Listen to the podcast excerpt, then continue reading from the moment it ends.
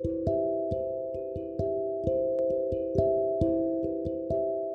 はようございます。お元気でしょうか？今日の聖書の時間となりました。今日の聖書の箇所は、新約聖書第2ペテロの手紙1章16節第2ペテロの手紙1章16節でございます。お読みいたします。私たちはあなた方に私たちの主イエス・キリストの力と来臨を知らせましたが、それは巧みな作り話によったのではありません。私たちはキリストの意向の目撃者として伝えたのです。